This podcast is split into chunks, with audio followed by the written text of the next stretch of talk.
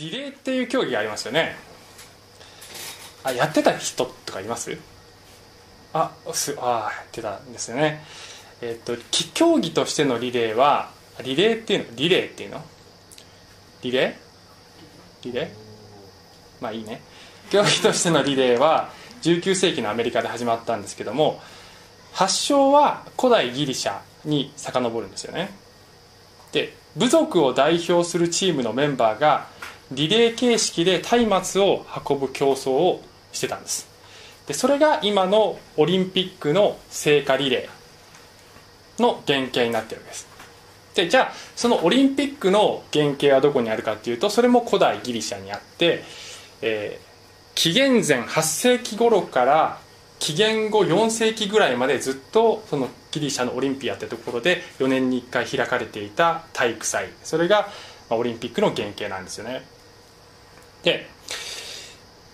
ということはつまり1世紀のそのローマ帝国つまりイエス様や弟子たちが活躍していたその時もそのローマ帝国内でそれが行われてたっていうことなんですよね。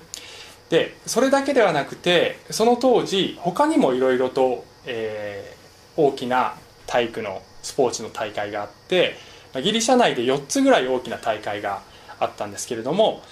その一つはパウロが滞在していたコリントっていう町で、そのすぐ近くで、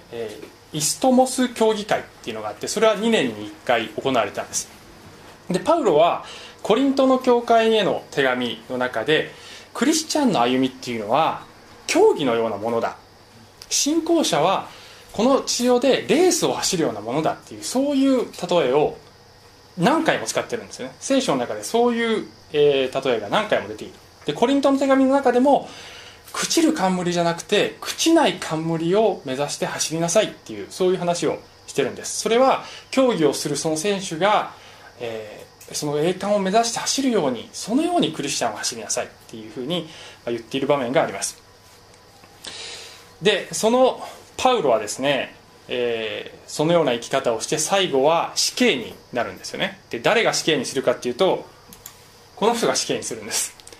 えー、ローマ帝国の、えー、皇帝のネロっていう人がいてこの人は1世紀のクリスチャンをものすごい迫害した悪名高い皇帝なんですけれどもこの人がパウロを最後にまあ死刑にするんです。でちなみに死とペテロもおそらくはこの人によって死刑にされたというふうに伝わってるんですよね。でこのネロなんですけどもこの人はまあクリスチャンの迫害で有名なんですがこの人ねオリンピックに出てるんですよ。で 無理やりオリンピックに出てるんです。で紀元紀元65年のオリンピックだったらよかったんですけどその65年だと間に合わない準備が間に合わないっつうんで4年に1回だから決まってるわけですね。65年に行われるはずのところ自分の権力で無理やり67年に2年間ずらして準備をしてであの無理やり出場してるんですね。でいろんな種目に出て何をやっても優勝するんですよ。あの無理やり。例えば戦車のレースに出て振り落とされて完走できずにリタイアしても優勝者はネロっていうそういうふうになっちゃうわけです。で競技に敗れても優勝扱いになってそのネロの権力の乱用と不正に対する批判はすごく強かった。しかもですねこのオリンピックっていうのは体育の競技なので普通音楽とかはないんですけどもネロは歌が好きだったので無理やり音楽競技を追加してるんですね。で自分が参加してでその競技内容は悲惨で特に音楽競技は聞くに耐えない劣悪なものだったっていうふうにウィキペディアに書いてました。で皮肉なのはパウロとかペテロが私たちのこの信仰の歩みっていうのは競技のようなものだ。そして朽ちない栄冠を目指して私たちは走るって言ってそのように走りそして彼らはネロによって殺されるんですよね。でその当のネロは自分たちの自分の権力によって不正なやり方でこの世の栄冠を得て得て。でその栄冠はどうなるかっていうと結局ですねこの67年のオリンピックは公式記録から削除されるんです後に。あまりにもデタラメだから。なかったことにされるっていうね。ですからこの地上で彼が得たそのオリンピックで得た冠っていうのはもう抹消されるという、えー、歴史があるんです。でこの歴史の皮肉の中に真実なメッセージが込められてるっていうふうに私は思うんですよね。それは人の目に見える栄冠が本物の栄冠ではなくて天における神様が用意しておられる栄冠が本物の栄冠なんだっていうそういうメッセージを受け取ることができるんじゃないかと思ってます。で今日の話はですね、えー、ポイントは使命感があなたを動かすっていう話をしたいと思います。これがポイントであり結論です。で見たいのはですねヘブル人への手紙っていうところをまず見たいんですがこのヘブル人への手紙は著者は不明なんですね。でパウロが書いたっていう説もあるんですけどもはっきり分かってなくて別の人が書いたんだっていう人もいて、えー、はっきりとは分かっていないんです。しかしいずれにしてもこれは迫害のもとにあるユダヤ人クリスチャンに向けて書かれたもの、えー、非常に厳しい環境の中で、えー、意気消沈しているかもしれないそういうクリスチャンたちを励ますために誰かが書いたものなんですよね。でちょうどこの年代は紀元60年代後半でさっき言ったネロが統治していた時と被るんじゃないかっていうふうに言われてます。で、えー、ヘブル人への手紙12章はこういうふうに始まります。こういうわけでこのように多くの証人たちが雲のように私たちを取り巻いているのですからっていうんですよね。でこの文脈はどういう、えー、ところから来ているかというとこの12章の10前の11章で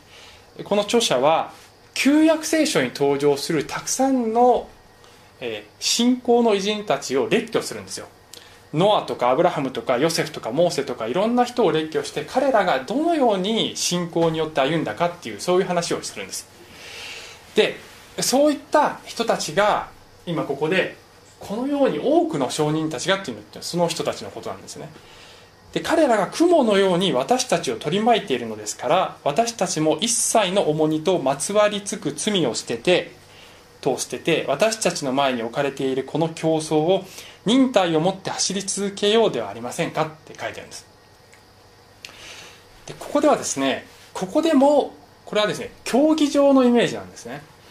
つまりあなたは競技場でレースを走ってるんだ。そして観客席にいっぱい人がいてそこには過去に生きた私たちに信仰を伝えてくれたその信仰の偉人たちが座っていてあなたを見てるんだっていうそういう図なんですよこれ。でここではこの多くの証人っていうのは過去の偉人たち信仰者たちを指しているわけですけれども聖書の他の部分を見ると私たちの信仰の歩みを見てるのはこの過去の信仰者たちだけではなくて実は見つかいも私たちを見てるって聖書に書いてあるんです。イエス様は地上で一人でも罪人が悔い改めるなら天で見つかいたちが大騒ぎしてんだっていうもう天はパーティーだって、まあ、そういうことは使ってないですけどそういうことを言ってらっしゃるんですよね。であと第一ペテロ、まあ、昨日リトリートに参加した人はその箇所を見たと思うんですが、えー、ペテロもその手紙の中で 福音がこの地上で語られるのを見つかいたちも見たいと願っていたんだっていうふうに書いてるんですよ。だから私たちのこの地上でのこの信仰の歩みを見ているのは過去の信仰者たちそして見つかいたちそしてもちろん神様。こういったたくさんの観客に包まれて私たちは走ってるんだっていうふうに言ってるんです。でその競争を忍耐を持って走り続けようではありませんかっていうふうに言うわけですよね。で私はですね、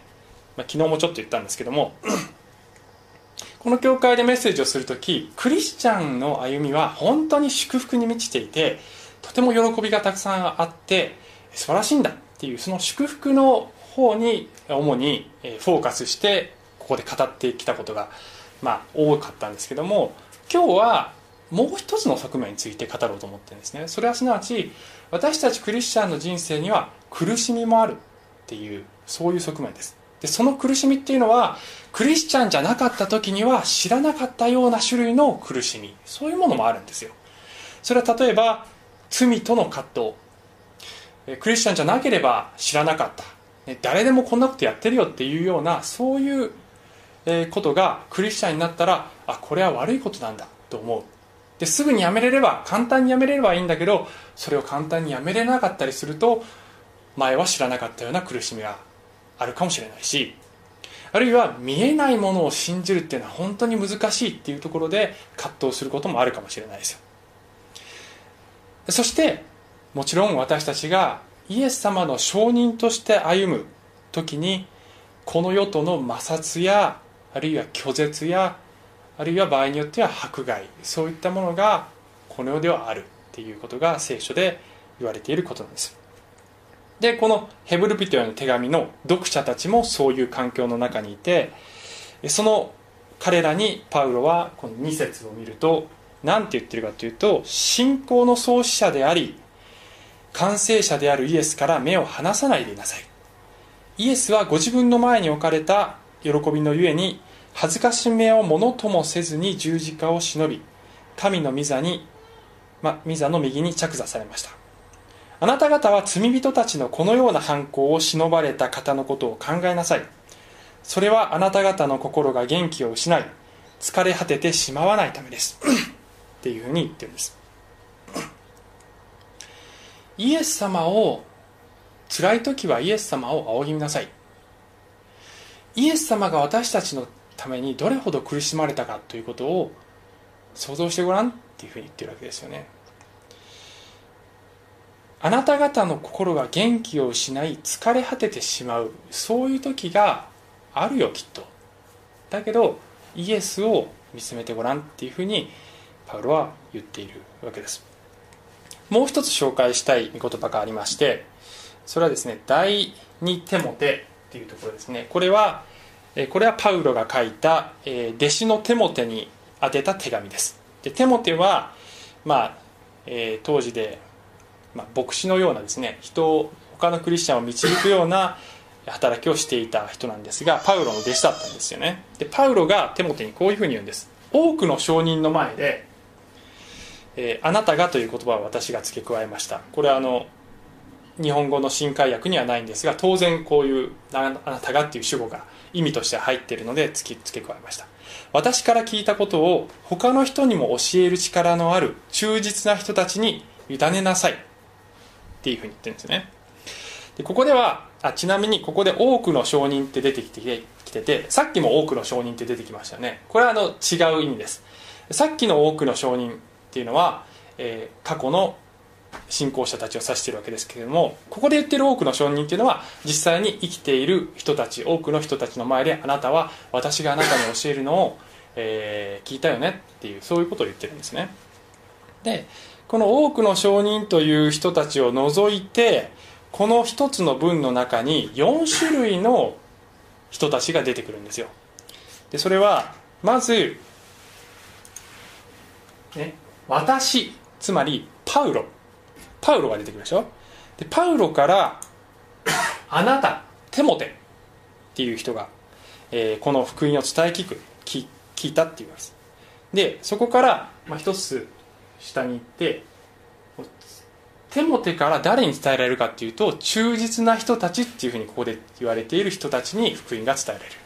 そしてこの忠実な人たちから他の人たちにさらに伝え福音が伝えられる。パウロテモテそしてさらに忠実な人たち他の人っていうふうに一つの文の中に4つのグループが出てきてその間を福音がどんどんバトンタッチされていくっていうそういう図です。これはまさにリレーの図ですよね。あのパウロがリレーの競技をイメージしてたかどうかは分かりません。だけどここで描かれているのはこれはバトンが渡されていくそういう図なんだ。私があなたに伝えたことが次の人に伝えられるだけでだけではなくてさらにその次にも伝えられるように教えていくんだよっていうえそういうことをパウロは言っている。この福音はどんどんどんどん先の方まで伝えられなければならないそういうものなんだ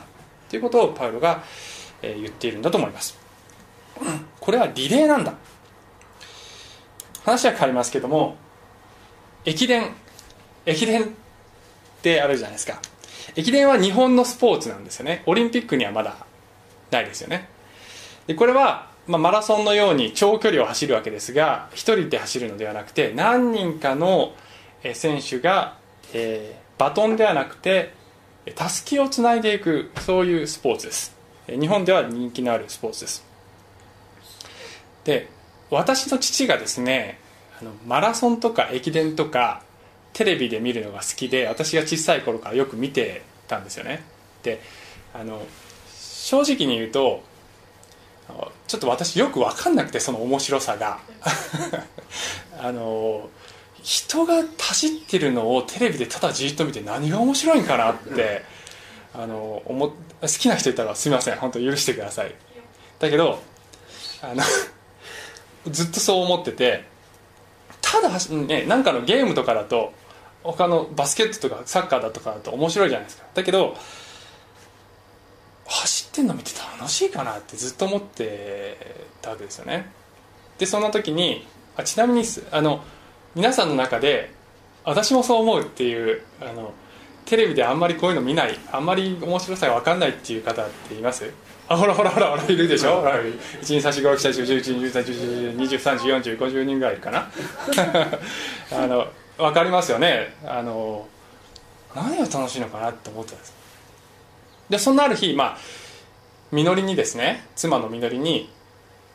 あ「僕ああいうのちょっとよく分かんないんだよね」って言ったらみのりが「分かってないな」と「ドラマがあるんだよ」っていうわけですよ。で私は、まあ、ドラマね、まあ、そんなもんかねってこう軽く聞き流してたでその少ししてから実家に帰った時に正月で実家に帰ると正月にあの箱根駅伝ってやってるでしょ？で父がまたねリビングに座って見てるわけですよ。で私はリビングに入った時にまた見てるよと思って正月早々こんな時間の無駄な使い方してというふうに思ってたわけですよね。でパッと画面を見たらそこに一人の人が走ってたんですけどまさにそこでドラマがね展開してたんですよ。それはあの別にランナーとランナーの間に駆け引きがあったとかそういう複雑なことじゃないんですよね。ただ一人のランナーが走ってるだけだったんですけどもそのランナーはもうねフラフラなの。もうねもうこんな感じで「おわー!」っていう感じで走ってるわけです。でも今にも倒れそうなんですよね。で足はもうフラフラで絡まってこうこうこけちゃいそうになりながらそれでも走ってるんですよでもうね沿道からたくさんの人がもうものすごい声援を送ってる一人で走ってるその人に向けて「頑張れ頑張れ!」っていうふうにみんなが声援を送ってるんですよねで私ももうあの画面に釘付けになっちゃってもう画面に向かって「頑張れ頑張れ!」ってもうその30秒前ぐらいまでバカにしてたんですけどもうね引き込まれちゃってあのその走る姿に見せられちゃったんですよね。であと 100m で次のランナーのところに届く、ね、だけどもう倒れそうなんですよ。無理なんじゃないかって思うんですよね。だけど走ってるんです。足を前に前に必死になってその人は足を前に出してるんですよね。であと 50m40m30m あでももうこけそうだもう止まっちゃうんじゃないかと思う。あと 20m10m そしてついに次のランナーにたすきが届けられた。そしてそれを受け取ったランナーはさっそうと走り去っていってその届けたランナーはその場に倒れ込むようにして止まるんだけどそこにスタッフが駆け寄ってタオルでくるんでそして道の脇に導いていく。そして沿道からは割れんばかりの拍手と喝采が湧き起こるんですよね。もう感動。感動ですよ。さっきあのああいうのテレビで見てもよく分かんないって言った人たちが何人かいましたけどあの分かってないですね本当にね。ドラマがあるんですよ本当に。ドラマがあるの。で思うのは何が彼を走らせたんだろうって思うんですよね。止まればよかったじゃないですか。そんなに苦しいなら止まればいいじゃないですか。だけど彼は前に前に進むんですよね。それはそのたすきを届けるということがその使命が彼の全てだからですよ。そのたすきが命だからそれを届けなければ全てが終わってしまうからだからそのランナーは走り続けたんですよね。で自分にそのたすきを届けてくれた必ず次に届けてくれると信頼して私にそれを助け預けてくれた前のランナーがいる。そしてこの助けを必ず届けてくれると信頼して待っている次のランナーがいる。そしてその助けを持って自分は走り続けなければならない。そしてそこには苦しいけれどもその苦しさをはるかに上回るもっと深い充実感と喜びがそこにあるっていうふうに彼は思って走り続けたんだと思うんです。義務感で走ってんじゃないんですよね。誰も彼に無理やり走らせてるわけじゃないんです。彼は嫌々だけど嫌だけどもうしょうがないから走るっていうんで走ってるわけじゃないんです。使命感で走ってるんですよ。でクリスチャンも義務感で走るんじゃないんです。使命感で走るんですよ。誰もあなたに福音を伝えるように強制する人はいません。だけど私たちにそれを伝えてくれた人そして待ってる人がいる。神様がそれを私たちに授けてくれたその命の言葉を私が届けなくてどうするんだろうっていうそういう使命感で走るんですよ。でさっきそのラインでね次のランナーが待ってるって言いましたけどそのラインで待ってる人はそのたすきをこうラインを越えてまたいで取りに行きたくても取りに行けないでしょ？絶対にそこで待ってないといけないわけですよ。私たちが福音を届ける時もまあ、稀にですねそのラインを割って取りに来てくれる人も時々いるんですけども藤本ちゃんなんかそんなそれに近かったかもしれないです。だけどそれは極めて稀なんですよね。でほとんどの場合はそのラインのところで次のランナー待ってるわけです。なぜかっていうとそのランナーはほとんどの場合自分が次のランナーだって気づいてないからです。そのたすきが自分に必要だっていうことに気づいてないんですよその人は。だから私たちがそのラインのところまで走っていってそして届けなければそのたすきはつながつながらないわけです。でそれはですね時々なんでこんなことしなきゃいけないのかなって思うようなそういうプロセスかもしれません。第一コリントの手紙にはパウロがこういうふうに言ってるんですよね。知者はどこにいるのですか？学者はどこにいるのですか？この世の議論家はどこにいるのですか？神はこの世の知恵を愚かなものにされたではありませんか？事実この世が自分の知恵によって神を知ることがないのは神の知恵によるのです。それゆえ神は御心によって宣教の言葉の愚かさを通して信じる者を救おうと定められたのです。というふうに言うんです。この世の知恵をベースにしてみると私たちが信じているこの福音というものは愚かしいことに見える。しかもそれを言葉で届けていくなんてことはこんなのは愚の骨頂だっていうふうに思えるわけですよ。聖書がこんなの愚かだよっていうふうに言ってるわけですよね。書いてあるでしょ。宣教の言葉の愚かさ。こんなの愚かだっていうふうに言ってるわけですよ。しかし神様はあえてその方法を取られたんだっていうふうに書いてあるんです。この世はその知恵によって神の真理を悟ることができない。神様をあえてこの世の人から見れば愚かに見えるようなその宣教の言葉によって信じる人を救うことにされた。パウロという人はものすごい苦しみに遭いながらこの宣教をしたんですよね。でユダヤ人からも違法人からも迫害されて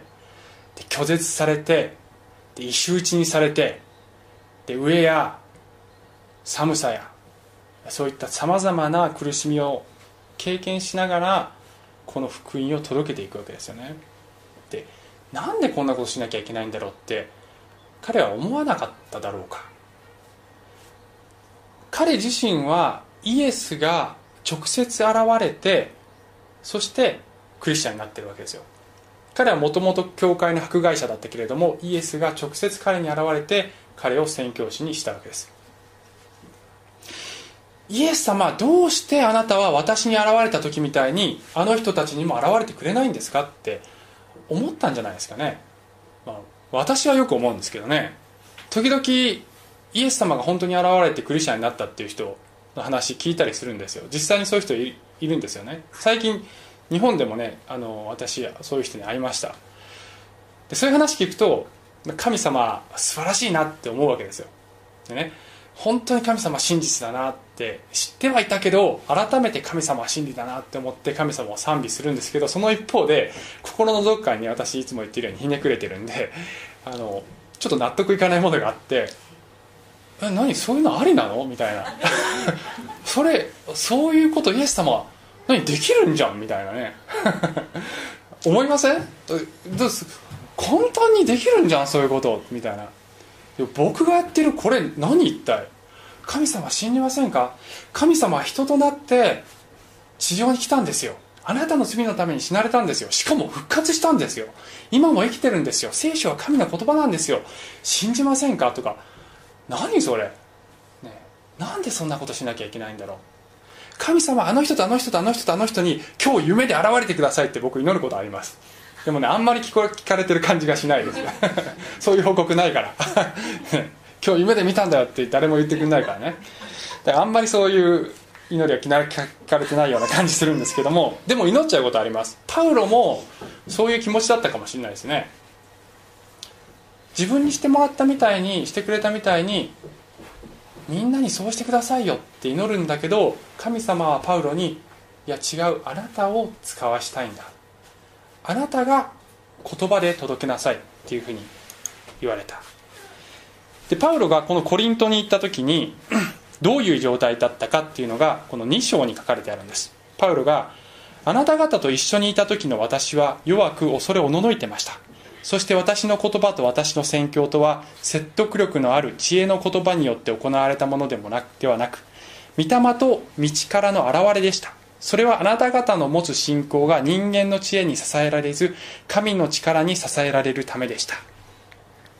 パウロがコリントに行った時はもうボロボロだったっていうふうに言うわけです。さっき言ったランナーみたいにもうフラフラの状態で行ったっていうんですよ。で全然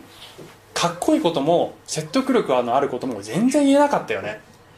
だけどあなた方はそれをなぜか信じてクリスチャンになりましたよね。それは神の力だったんですよ。っていうふうにパウロは言うわけです。私たちの人生でも時々もうねもう神様のイエス様の証人になるとか神の栄光とかねイエス様の輝き輝きを放ちましょうとかそんなん聞きたくもないっていうそういう時もあるかもしれないですよね。うんざり。私もそういう時あったんですけどそういう話を時々するんですけどね。そういう時ありましたよ。もうもういいよそんなことって思うこともありました。疲れ果ててもう前に進むこともできないような時もありました。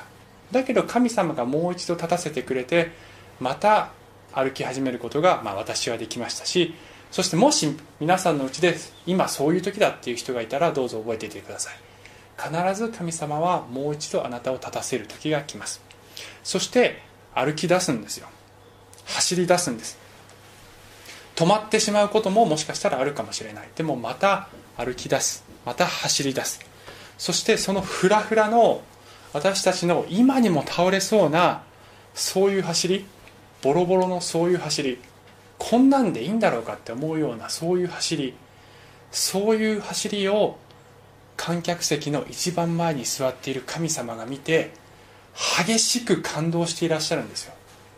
あなたの走りは神様を激しく感動させてるんです。そのレースはあなたのレースは神様にとって最高のドラマなんですよ。最後にピリピ人への手紙を読みたいと思います。兄弟たちよ私はすでに捉えたなどと思考えてはいません。ただこの一時に励んでいます。すなわち後ろのものを忘れひたむきに前のものに向かって進みキリストイエスにおいて上に召してくださる神の栄冠を得るために目標を目指して一心に走っているのです。命のたすきをつなごうじゃないですか。その方法は一人一人違うと思います。みんなが口が達者なわけではないし伝道の賜物がすごいあるわけではないし教会に誘うのがうまいみんながうまいわけではない。だけどそれぞれに賜物があってあなたにできることが必ず何かあるんです。小さいことかもしれないですよ。こんなことをやっても意味あるかなって思うようなことかもしれない。だけど必ずあなたにできることが何かあります。そしてあなたは一人ではないっていうことを覚えていてください。たくさんの先輩たち信仰の先輩たちがあなたを見ていてそして見つかいたちの声援があってそして教会の兄弟姉妹仲間がいて私たちは共に力を合わせてこの福音を次の人に届けていく。そういう働きをしていく。それが教会でありこの兄弟姉妹なのであります。そして何よりもイエス様が世の終わりまであなたと共にいるよって約束してくれている。あなたの中には精霊が住んでいてイエスの証人となる力が与えられているよっていうふうに聖書は語っているんです。ですから精霊の導きに耳を澄ませながらこのたすきを届けていこうじゃないですか。お祈りします。愛する天のお父様。